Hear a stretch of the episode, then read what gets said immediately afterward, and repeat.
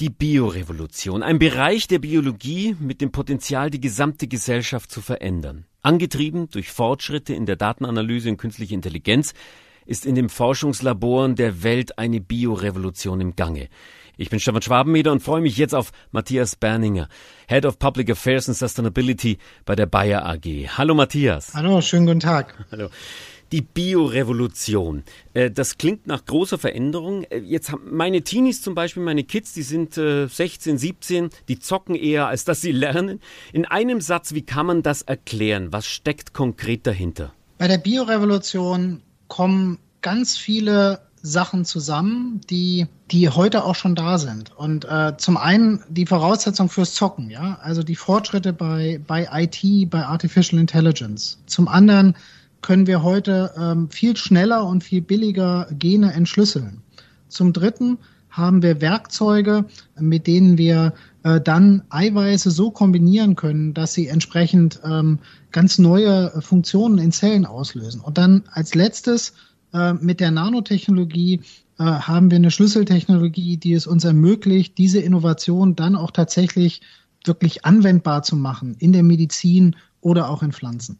Also kurzum, ähm, ganz viel kommt zusammen, wird neu kombiniert und wird das Zeitalter der Eiweiße auslösen. Bevor wir in die Zukunft jetzt gucken, jetzt gleich in unserem Gespräch, gehen wir mal in die Gegenwart. Wir brauchen momentan 1,6 Erden. Also wir als Menschen leben momentan über unsere Verhältnisse.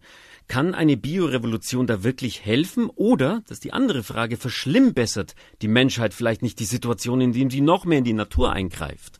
Also in meinen Lebzeiten seit ähm, äh, ungefähr 1970 hat sich die Zahl der Menschen auf der Erde verdoppelt. Mhm. Ja, also ich gehöre zu der zu den 50 Prozent Menschen, wenn man so will, die dazugekommen sind. Und seit der Zeit leben wir auch über unsere planetaren Verhältnisse. Und ähm, wir sind äh, dabei, dass noch mehr Menschen dazukommen und dass die Menschen insgesamt auch ein besseres Leben führen. Und damit werden wir als Menschheit ähm, mehr konsumieren, ähm, weil wir nicht nur mehr Menschen sind, sondern insgesamt auch wohlhabendere Menschen. Die Frage ist nun, können wir diesen Konsum ermöglichen, ohne die planetaren Grenzen so zu verletzen, wie das ähm, in den 50 Jahren, in denen ich auf der Welt bin, passiert ist? Das ist die große äh, Schlüsselfrage und das ist die Frage meiner Generation. Was sind denn da die größten Herausforderungen, die jetzt auf uns zukommen in dem Bereich? Ja, eine ganz große Herausforderung ist, wie kann ich es schaffen, einerseits auf eine der Schlüsselinnovationen von vor 100 Jahren zu verzichten. Äh, das ist die Haber-Bosch-Synthese, die es ermöglicht hat, Stickstoff aus der Luft zu mineralisieren und damit moderne Landwirtschaft zu ermöglichen und überhaupt die Ernährungsvoraussetzungen für acht Milliarden Menschen zu schaffen.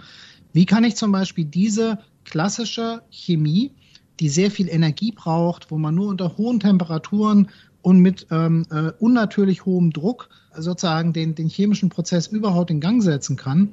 Wie kann ich das durch etwas ersetzen, das unter normalen Druck- und Temperaturbedingungen äh, möglich ist? Und da sind wir mitten in der Biorevolution, weil ich glaube, äh, das Spannendste an der Biorevolution im Bereich der Materialchemie, zum Beispiel dem Ersatz für Kunstdünger, besteht darin, dass wir biologische Prozesse, die unter ganz normalen Temperaturbedingungen, ohne dass man künstlich den Druck erhöhen muss, ähm, das Gleiche machen, was sozusagen Haber und Bosch in genialer Weise 1908 äh, herausgefunden haben. Wie kann ich einen solchen Prozess sozusagen massentauglich machen? Das wäre dann genauso revolutionär wie eben äh, diese Haber-Bosch-Synthese, die wahrscheinlich zu den zehn wichtigsten äh, chemischen Reaktionen in der Menschheitsgeschichte gehört. Und die Bayer AG, die ist ja da vorne mit dabei oder muss natürlich auch vorne mitspielen als eines der führenden Life Science Unternehmen. Welche Rolle nimmt denn da jetzt Bayer eigentlich ein?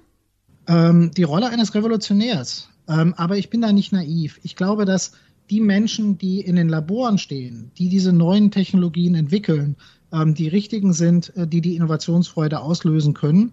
Und dass wir als Unternehmen demonstrieren müssen, wie diese Technologien tatsächlich äh, das Leben der Menschen auf dem Planeten verbessern und uns gleichzeitig ermöglichen, die planetaren Grenzen äh, in einer Art und Weise zu respektieren, die eben sowas wie eine Klimakatastrophe dann doch vermeidet. Da ist aber schon viel Skepsis, glaube ich, auch da in der Bevölkerung. Ne? Das wissen wir auch. Es ist auch viel Skepsis für die Biotechnologie und KI in Europa und in Deutschland sehr groß. Wie willst du, wie will Bayer es schaffen, dieses Vertrauen zu stärken?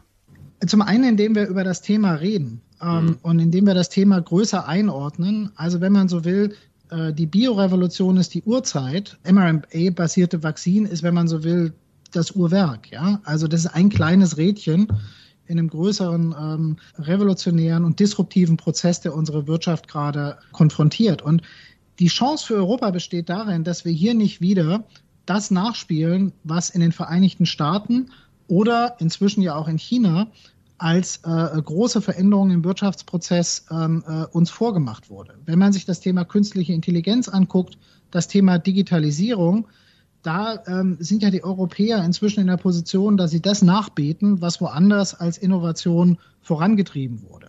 Natürlich haben wir da auch immer Anteile dran. Die MP3-Technologie, die Apple groß gemacht hat, ist in ähm, den Wissenschaftszentren in Europa entwickelt worden.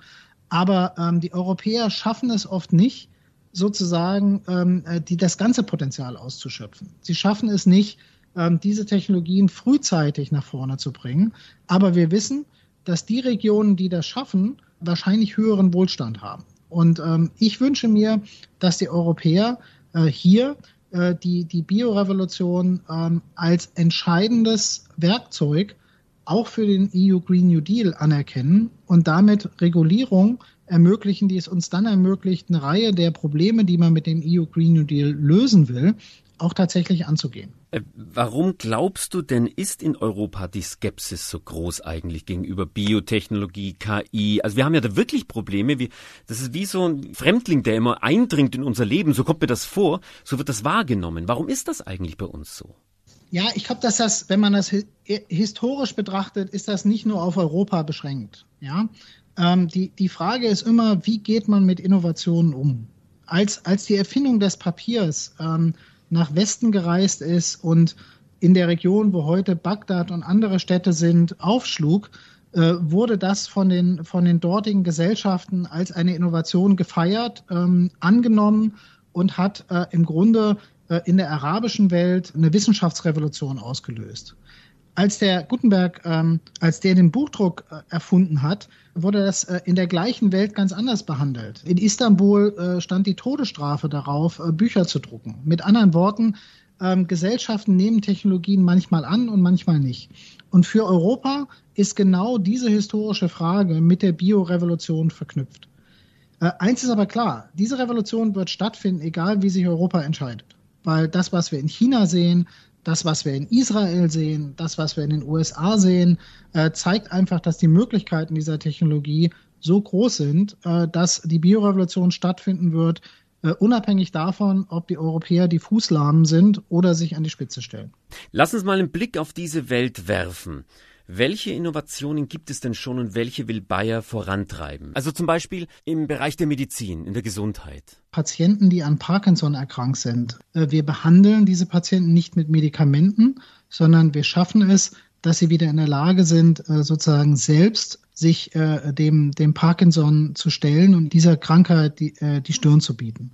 Zum ersten Mal in meiner Lebzeit, in der Generation, haben wir damals eine, wahrscheinlich sogar zwei Therapiechancen für diese Krankheit, die, die so viele Menschen leiden lässt. Das ist für mich wahrscheinlich das inspirierendste Beispiel und konkreteste Beispiel, wie die Biorevolution, in dem Fall vorangetrieben von zwei Bayer-Firmen, von BlueRock und von Ask Bio, dazu führt, dass man eine Krankheit, die so vielen Menschen das Leben schwer macht und so viele Familien äh, verzweifeln lässt, ganz anders heilen kann, als das bisher der Fall ist. Also wirklich Parkinson heilen und nicht nur äh, die Symptome quasi zu, zu verringern. Ja, das ist das Problem. Äh, heute ist es so, wenn man an Parkinson erkrankt, in der Frühzeit kann man durch den Einsatz von Medikamenten den Krankheitsverlauf verlangsamen. Aber irgendwann äh, braucht man so viel, so eine hohe Konzentration von Medikamenten, dass die Nebenwirkungen sozusagen so groß sind, dass den Patienten das nicht mehr hilft. Und deswegen wollen wir hier einen ganz anderen Weg gehen und äh, wirklich Patienten ermöglichen, dass sie selber dieser Krankheit die Stirn bieten können. Das war jetzt die Gesundheit. Bereich Landwirtschaft, da steckt ja Bayer mehr als zwei Milliarden in Forschung und Entwicklung. Was erwartest du in diesem Bereich? Im Landwirtschaftsbereich ist die Zukunft schon da. Also wir haben einen Mais, einen Kurzhalmmais, äh, der äh, jetzt optimiert wird, sodass er kommerziell eingesetzt werden kann, äh, der zum Beispiel mehr CO2 im Boden bindet, äh, der auch extremen Witterungsverhältnissen besser ähm, bestehen kann, weil er viel, viel kürzer ist als der traditionelle Mais. Zwischen 5 und 25 Prozent der Maisernte jedes Jahr wird durch Stürme zerstört. Und hier haben wir mit der Hilfe von Geneditierung, mit der Hilfe von schneller Züchtung es geschafft, eine neue Maissorte ähm, fast schon zur Marktreife zu bringen, die es ermöglicht, mehr Mais auf weniger Fläche zu produzieren. Ein anderes Beispiel, das äh, auch immer wieder ähm, für mich äh, relevant ist, ist das Beispiel, was wir mit unseren Liebsinvestitionen äh, in, in Firmen haben, die daran arbeiten, Kunstdünger zu ersetzen. Das heißt also, Bodenmikroben oder Pflanzen zu ertüchtigen, dass sie selber Stickstoff aus der Luft holen können, so wie das ja Leguminosen heute schon können. Aber es gibt halt viele Pflanzen, wie zum Beispiel wieder den Mais, der das eben nicht kann. Wie sieht es im Bereich der Schädlingsbekämpfung aus? Wird es da auch Änderungen geben? Naja, eine, eine der Technologien, die Monsanto frühzeitig eingeführt hat, ist die BT-Technologie, die es eben Pflanzen ermöglicht, selber einen Bacillus zu produzieren, der Insekten äh, davon abhält, die Pflanze zu befallen und damit Ernten sichert. Äh, die BT-Technologie hat riesige Mengen von Insektiziden, zum Beispiel in der Baumwollherstellung, komplett überflüssig gemacht. Wir sehen aber vor allem im globalen Süden, in tropischen Regionen äh, wie in Brasilien oder Afrika, dass es dort Insekten gibt, die Ernten massiv äh, gefährden. Zum Beispiel eine Motte, die in Deutsch Herbst-Heerwurm, im Englischen Fall Army-Worm heißt. Und hier äh, versuchen wir natürlich mit Chemie und mit dem BT dieser Motte Herr zu werden, aber haben jetzt auch einen ganz anderen Weg eingeschlagen, nämlich dem Weg, dass wir Familienplanung einführen für Insekten.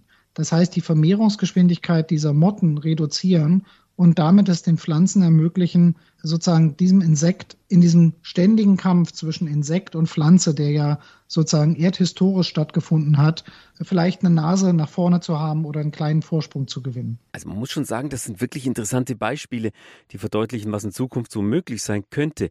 Ist jetzt die Biorevolution aus diesem Grund für Investoren auch so interessant? Also wenn ich mir die Biorevolution angucke, dann sehe ich, dass Investoren da auch sehr begeistert von sind und oft in, in viele kleine Start-ups investieren. Was die Investoren aber unterschätzen ist, dass man äh, wirklich große Unternehmen braucht, die die Ressourcen haben, diese neuen Technologien auch zu genehmigen. Also die ganzen regulativen Ressourcen sind eine Schlüsselfunktion, äh, die viele kleine Startups einfach nicht haben. Äh, man braucht auch die Fähigkeit, zum Beispiel im Medizinbereich diese, diese neuen Medikamente und diese neuen Stoffe herzustellen. Auch da wieder haben die Großen einen großen Vorteil. Weswegen ich glaube, dass die Unternehmen, die gleichzeitig groß sind wie Bayer und starke regulative und Produktionskompetenz haben, sich aber voll auf die Biorevolution einlassen und diese Innovationen auch reinlassen in den eigenen Bauzaun, dass die wahrscheinlich die erfolgreichsten sein werden für Investoren. Im Moment sehen die Investoren viele leuchtende Objekte, shiny objects, wie man so schön im Englischen sagt. Sie sehen noch nicht das gesamte System, das nötig ist, damit diese Innovationen schnell auf den Markt kommen. Sie müssen aber schnell auf den Markt kommen, weil wir inmitten einer Klimakrise sind und weil 400 Millionen Menschen, während wir hier sprechen, nicht den Zugang zu den nötigen Medikamenten haben.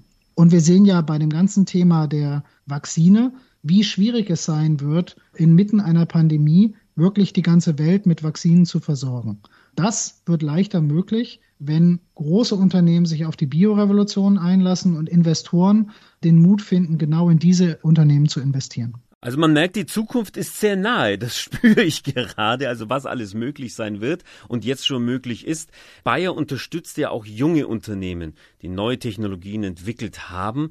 Worum geht's denn da genau bei dieser Partnerschaft? Was erhofft ihr euch da?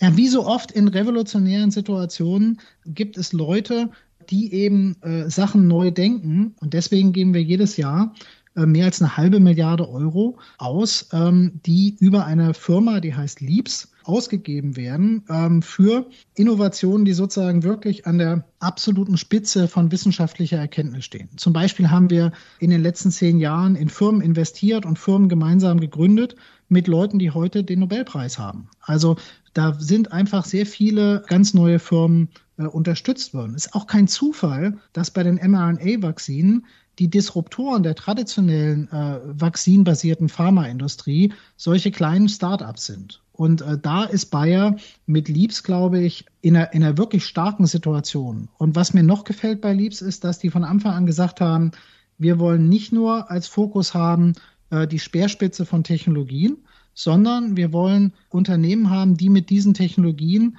große gesellschaftliche Probleme lösen wollen. Das heißt also, Liebs ist für uns ein Beispiel, wo man im Neudeutsch Purpose mit Business in einer kongenialen Art und Weise verbunden hat. Und deswegen haben wir eben heute sehr viel Erfahrung mit sowas wie äh, der Alternative zu Kunstdünger, weil wir frühzeitig in Firmen investiert haben, die genau daran geforscht haben. Matthias, ich weiß, es ist kaum möglich, jetzt mal einen Blick weit in die Zukunft zu werfen, weil wir sind jetzt schon in dem Gespräch in der Zukunft. Aber nehmen wir mal das Jahr 2050. Da leben vermutlich 10 Milliarden Menschen auf der Erde.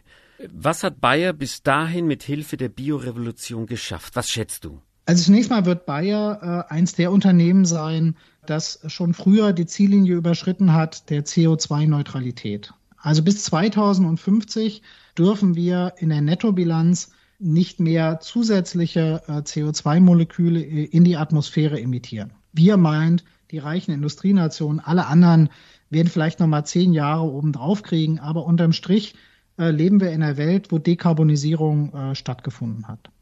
In 2050 werden die vielen Krankheiten, die nur kleine Bevölkerungsgruppen betreffen und deswegen auch nicht die Aufmerksamkeit der gesamten Pharmabranche haben, viel besser geheilt werden können. Jede einzelne dieser Krankheiten betrifft eine relativ kleine Zahl von Patienten. Wenn man die aber zusammennimmt, ist das eine, ist das eine Riesenzahl von Menschen, die an Sachen leiden, die wir, glaube ich, bis 2050 nicht nur behandeln können, sondern wo wir auch Heilungschancen offerieren können. Bis 2050 werden wir als Sensoren sowohl unsere eigene ähm, DNA als auch unser Mikrobiom haben. Sozusagen die, die vielen kleinen äh, Mikroben, die mit uns gemeinsam ja eine Gemeinschaft angegangen sind und sozusagen das, was wir als Menschen heute darstellen, in Wirklichkeit repräsentieren. Wir sind ja nicht allein. Wir sind ja als Menschen äh, mit kiloweise Mikroben versehen, mit denen wir Tag für Tag, Nacht für Nacht interagieren. Wir werden diese Interaktion zwischen Mikroben und Menschen viel besser verstehen und damit auch Krankheiten besser behandeln können. In der Landwirtschaft werden wir es schaffen, auf weniger Fläche mehr zu produzieren.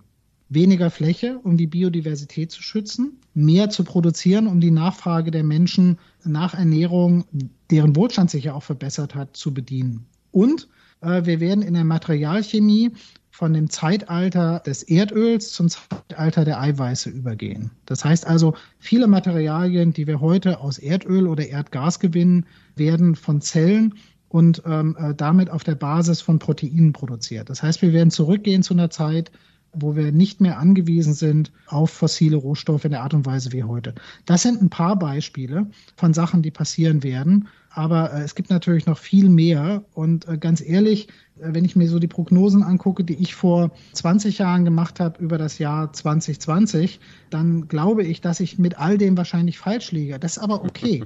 ganz ehrlich, wir müssen in der Lage sein, immer wieder neu zu denken. Es ist nicht, sagte Mark Twain mal, was man nicht weiß, das einem Probleme macht, sondern was man weiß, das aber in Wirklichkeit ganz anders ist. Gutes Zitat, ja. Letzte Frage, Matthias, in dem Moment. Wenn ich eine Fee wäre, ja, und äh, du könntest dir was wünschen, was würdest du dir von, von Europa und von Deutschland wünschen? Also zunächst mal würde ich mir wünschen, Stefan, dich als Fee zu sehen. Das würde mir viel Spaß machen. Ja. Ähm, von Europa würde ich mir wünschen, Innovationsfreude wir haben die Fantasie der Wissenschaftler, wir haben die Wissenschaftsinstitutionen, wir haben die Ressourcen in Europa, uns an die Spitze der Biorevolution zu stellen. Wir haben die Wahl, ob wir das machen, ob wir als Kontinent der Innovationsfreude ein nächstes Kapitel schreiben oder als das Silicon Valley der Regulierung in der Geschichte eingehen. Das ist für Europa im Moment äh, die Abbiegung, die wir hier gehen müssen. Und so sehr ich den Green New Deal unterstütze, so sehr glaube ich, dass er nur funktioniert, wenn man radikal auf Innovation setzt. Und für mich ist die Pandemie dafür ein Paradebeispiel. Wir haben es zwar geschafft, im letzten Jahr zum Beispiel die CO2-Emissionen weltweit zu senken, aber wir haben einen Preis bezahlt, dadurch, dass wir eben nicht mehr fliegen konnten, dadurch, dass wir nicht mehr wirtschaftlich so tätig sein konnten wie in der Vergangenheit, der viele Menschen in, den, in die Armut ge, äh, gestürzt hat. Ich glaube, dass man allein durch Verzicht es nicht schaffen wird, äh, die Probleme zu lösen. Ich glaube, dass wir sprunghafte Innovation brauchen und ich glaube, dass die Europäer sich an die Spitze der Bewegung stellen müssen. Das wünsche ich mir und dann wünsche ich mir, dass die Fee viele der Politikerinnen und Politiker, die das genau wissen, aber auf der anderen Seite Angst haben auch vor Populismus, vor Gegendruck in der Bevölkerung, mit dem Mut versieht, sich hier äh, wirklich als, als Botschafter von Innovationsfreude und, und nicht als Oberbedenkenträger zu positionieren. Matthias, ich habe alles notiert als Fee und werde mein Bestes tun, auf jeden Fall. Vielen Dank, Matthias. Matthias Berninger, Head of Public Affairs and Sustainability bei der Bayer AG für den interessanten Ausflug in die Zukunft mit Bayer. Liebe Grüße nach Washington. Liebe Grüße zurück und äh, vielen Dank für das Gespräch, Stefan.